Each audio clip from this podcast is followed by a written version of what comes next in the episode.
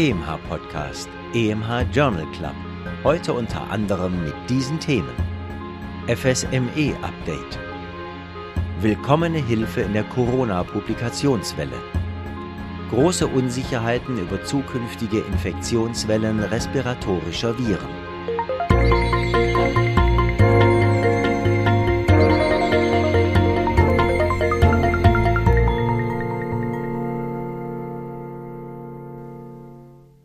Diese Episode wird unterstützt von Thermo Fisher Diagnostics AG, ihrem Partner für die serologische Diagnostik von Allergie- und Autoimmunerkrankungen. Liebe Hörerinnen, liebe Hörer, herzlich willkommen zu einer weiteren Folge des EMH Journal Club. Ich freue mich, dass Sie wieder mit dabei sind. Ich bin Nadja Petschinska, Redakteurin bei EMH, dem Schweizerischen Ärzteverlag. Der Autor dieser Studienzusammenfassungen ist Professor Dr. Reto Krapf, der die Studien auch gleich kommentiert, und der Sprecher der Studien Facts ist Christian Heller.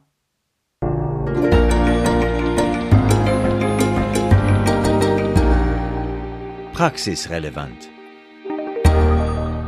Suche nach Vorhofflimmern im Gefolge eines ischämischen Hirnschlags. Vorhofflimmern, persistierend oder intermittierend, vor allem wenn es mit einer hohen Ventrikelfrequenz assoziiert ist, wird als kausaler Faktor oder als Teilfaktor für etwa 20 Prozent der Schlaganfälle verantwortlich gemacht.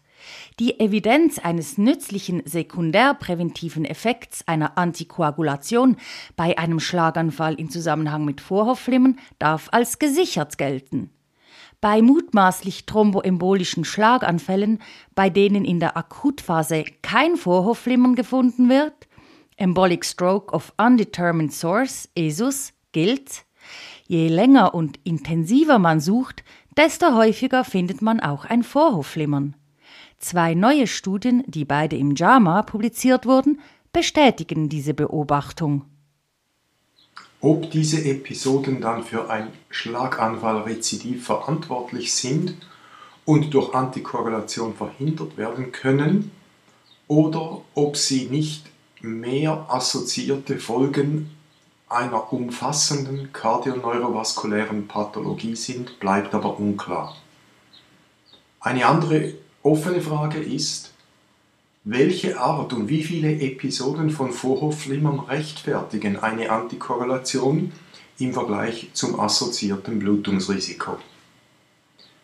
Gibt es auch zum Zeitpunkt des Erstinsultes Anhaltspunkte für das Vorliegen einer sogenannten atrialen Kardiopathie, welche definiert ist durch Vorhofvergrößerung im Echokardiogramm P-Wellenveränderungen im EKG und erhöhte natriuretische Peptide. Diese atriale Kardiopathie könnte zu Vorhofflimmern in der Zukunft prädestinieren und allenfalls die Indikation zur Antikoagulation beeinflussen. Eine laufende Studie geht dieser wichtigen Frage nach.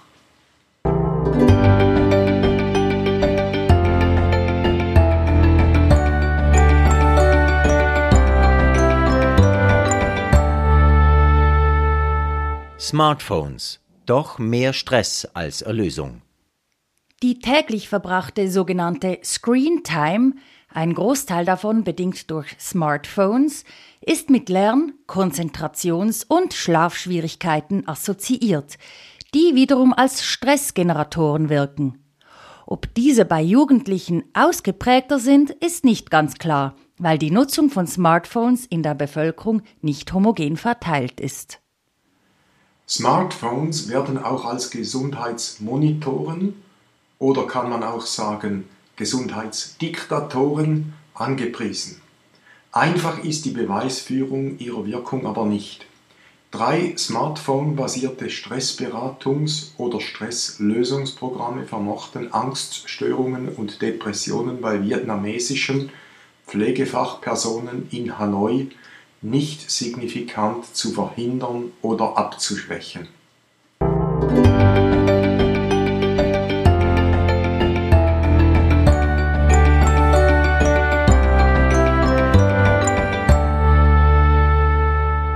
FSME Update Nachfolgend ein kurzes Update zur Frühsommer-Meningoenzephalitis FSME.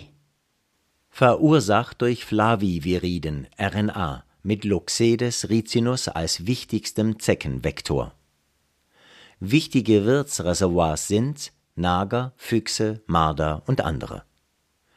In endemischen Regionen sind durchschnittlich ein Prozent der Zecken von Flaviviriden befallen, zum Vergleich bei Borrelien 30 Prozent. Durchschnittliche Fallzahl pro Jahr in der Schweiz 150 bis 250, ansteigend wegen Klimaveränderungen. Sonderfaktor Covid-Jahr 455 Fälle, mehr Aufenthalte im Freien. Inkubation sieben bis zehn Tage nach Stich, gefolgt von zwei Phasen. Erstens Viremie mit influenzaähnlichen Symptomen, zweitens neurologische Phase nach weiteren zwei bis acht Tagen mit Meningitis und/oder Enzephalitis. Mortalität bei Beteiligung des Zentralnervensystems ein bis zwei Prozent, höher bei über 50-Jährigen, in 20 Prozent neurologische Langzeitfolgen. Impfung hochwirksam, drei Dosen als Basis, Revakzinierung alle zehn Jahre. Diagnostik virämische Phase, RT-PCR, später IgM-IgG-Serologie.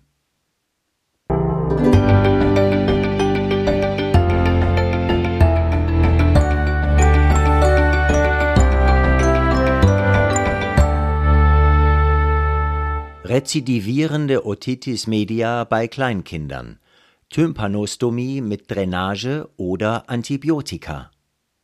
Nach dem Pfnüssel, also dem Schnupfen, ist die akute Otitis media, verursacht meist durch Pneumokokken oder Hämophilus influenzae, die häufigste Infektion bei Kleinkindern. Die Tympanostomie wurde bei rezidivierenden Otitiden häufig angewendet. In den USA allein im Jahre 2007 angeblich bei knapp 700.000 Kindern. Das war vor der Einführung eines konjugierten Pneumokokkenimpfstoffes.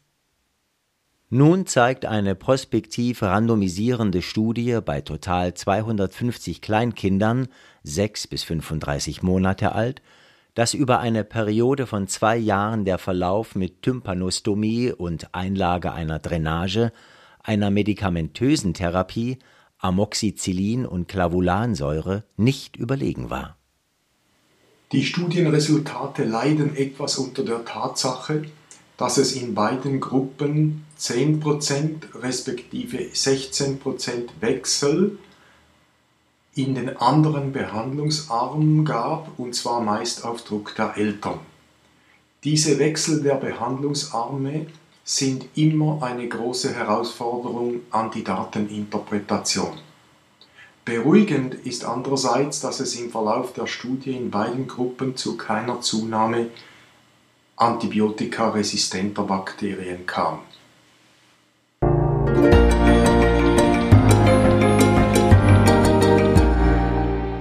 Fokus auf Heute wollen wir den Fokus auf Haustierallergien richten. Laut einer Internetumfrage bei mehr als 27.000 Personen haben 33 Prozent einen Hund, 27 Prozent eine Katze, 12 Prozent einen Fisch, 6 Prozent einen Vogel zu Hause und weitere 6 Prozent halten andere Tiere wie ein Pferd. Allergien gegen Haustiere mit Fell haben zugenommen Hunde, Katzen, Pferde. Es handelt sich um Aeroallergene, die im Fell, Speichel oder Urin vorhanden sind. Allergene sind oft auch in Haushalten ohne Tiere nachweisbar, Gäste, Umweltluft, streunende Tiere etc. Sensibilisierungs- oder Allergietestung erfolgt primär durch unselektive Allergenextrakte, verfeinert allenfalls durch Einzelmolekülteste, Komponentendiagnostik vor allem im Hinblick auf eine Immunotherapie. Interessant, eine Komponentendiagnostik kann unter anderem eine isolierte Allergie auf männliche Hunde, Allergen Kahn F5 erkennen. Ein weiblicher Hund ist in dieser Situation unbedenklich.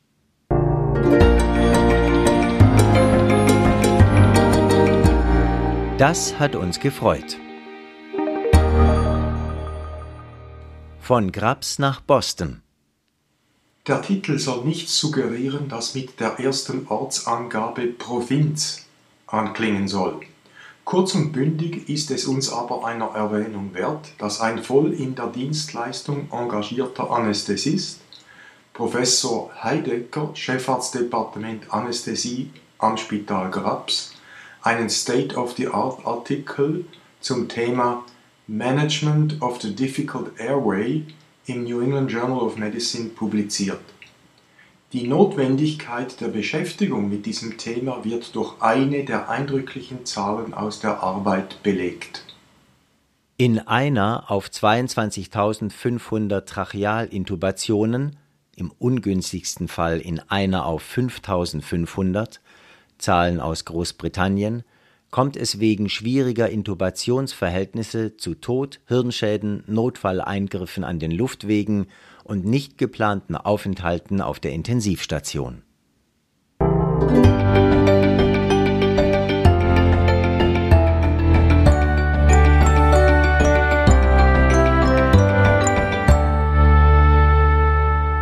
Willkommene Hilfe in der Corona-Publikationswelle. Gegenwärtig werden jeden Monat mehr als 10.000 Manuskripte zu Covid-19 SARS-CoV-2 publiziert. Zum Vergleich. Bei der ersten SARS-CoV-Epidemie und dem MERS-Ausbruch waren es beim Maximum der Infektionswellen lediglich etwa 50 pro Monat.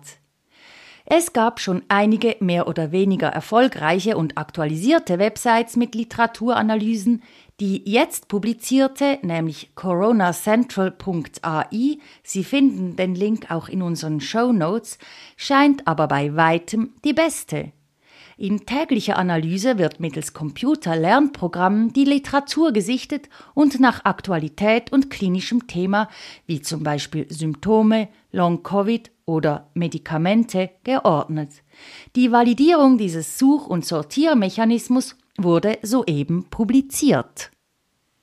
Navigieren Sie sich etwas durch die frei zugängliche Website, entweder nur aus Interesse oder wenn Sie eine spezifische Frage beantworten möchten. Sie werden begeistert sein.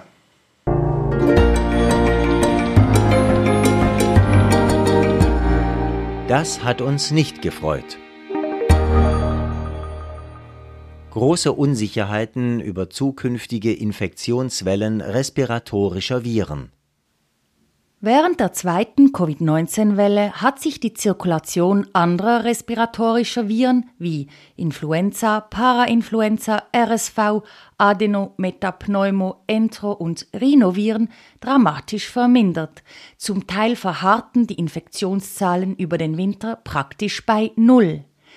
Dieser Effekt wird auf die Corona-Schutzmaßnahmen zurückgeführt, namentlich soziale Distanz, eingeschränkte Mobilität, und Masken tragen. Dies ist Anlass zur Freude. Unsicherheiten belasten die Zukunft aber bezüglich aller respiratorischer Viren, falls die nicht pharmakologischen Interventionen gelockert werden, wovon man ausgehen kann. RSV dürfte wegen nachlassender Immunität vor allem auch außerhalb der Wintermonate wieder aktiv oder gar aktiver werden. Influenza-Epidemien könnten aus demselben Grund aggressiver ausfallen. Die Konstruktion eines guten Impfstoffes könnte wegen ungenügender Antigendaten schwieriger werden. Während der Mensch beim RSV das einzige Reservoir ist, könnten Influenzaviren in einem tierischen Reservoir auf eine günstige Angriffsgelegenheit auf Menschen mit zwischenzeitlich abgeschwächtem Immungedächtnis lauern. Damit die Welt nach Covid-19, namentlich den Wellen 1 und 2, nicht in eine Influenza-Pandemie gerät, ist ein Überwachungssystem zentral mit genomweiten Sequenzierungen respiratorischer Viren und Korrelation mit epidemiologischen und klinischen Daten. Das sogenannte Global Influenza Hospital Surveillance Network GIHSN versucht, diese Aufgabe zu erfüllen.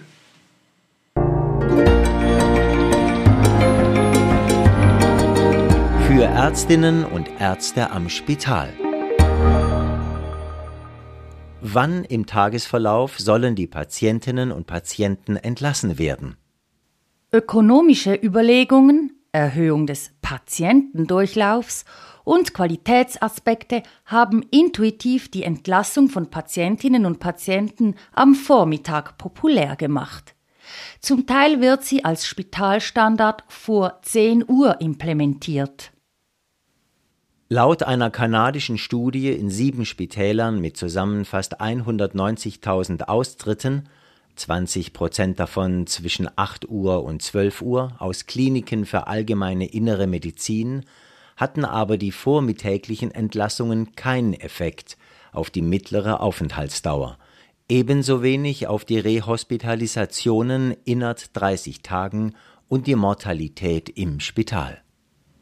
Die einseitige Fokussierung auf dieses Kriterium scheint also weder einen ökonomischen Vorteil noch die allerdings grob gemessene Qualität zu haben.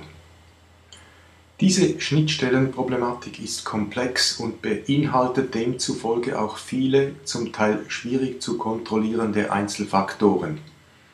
Transportmöglichkeiten nach Hause, Arbeitsbelastung des Spitalpersonals, Verfügbarkeit von Hausärztinnen und Hausärzten, von Spitex und der Angehörigen sind unter einigen anderen zu nennen.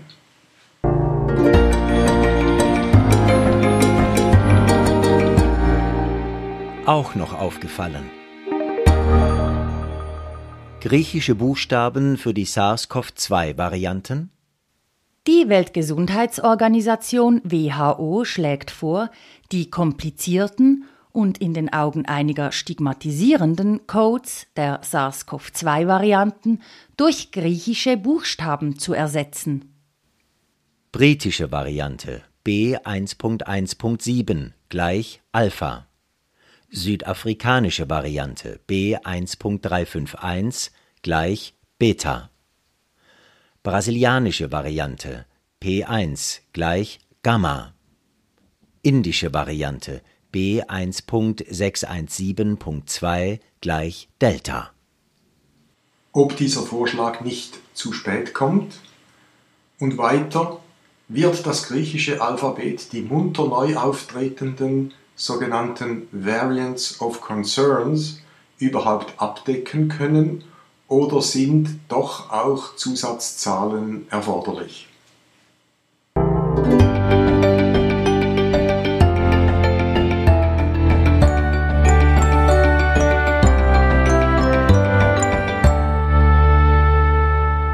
Brauchen Dialysepatienten drei mRNA-Impfdosen? Nein, zumindest nicht die Mehrzahl. Unter 97 mit dem Pfizer-BioNTech mRNA-Impfstoff geimpften betrug die Serokonversion fast 90 Prozent, 86 Geimpfte. Fünf Personen erhielten eine dritte Impfung basierend auf einem ungenügenden Antikörpertiter nach zwei Impfdosen. Zusätzlich zu den bekannten negativen Folgen der terminalen Niereninsuffizienz auf die Immunogenizität war eine konkomitierende medikamentöse Immunosuppression, vor allem Glukokortikoide, für die ungenügende Immunantwort verantwortlich.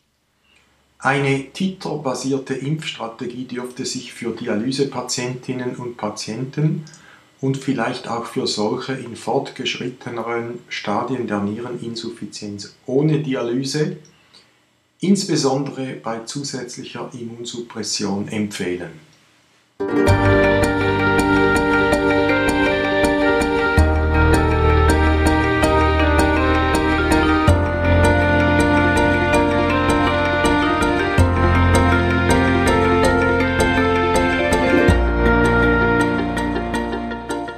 War es schon wieder für heute mit dem EMH Journal Club.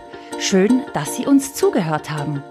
Wenn Ihnen unser Podcast gefällt, dann abonnieren Sie ihn, damit Sie auch keine Folge verpassen. Sie finden den Podcast unter EMH Journal Club überall dort, wo es Podcasts gibt, also bei Spotify, Apple Podcast, AntennaPod und so weiter. Es würde uns auch sehr freuen, wenn Sie unseren Podcast weiterempfehlen. Der nächste Podcast erscheint am 21. Juli. Bis dahin, machen Sie es gut. Diese Episode wurde unterstützt von Thermo Fisher Diagnostics AG, ihrem Partner für die serologische Diagnostik von Allergie- und Autoimmunerkrankungen.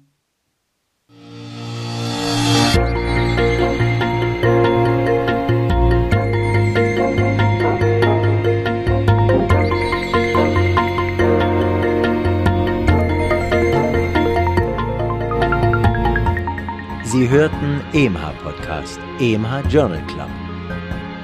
Konzept, Textbearbeitung und Moderation Dr. Nadja Pitschinska. Autor der Originaltexte und Kommentare Professor Dr. Reto Krapf. Sprecher Christian Heller. Musik Martin Gantenbein. Produktion EMH, Schweizerischer Ärzteverlag.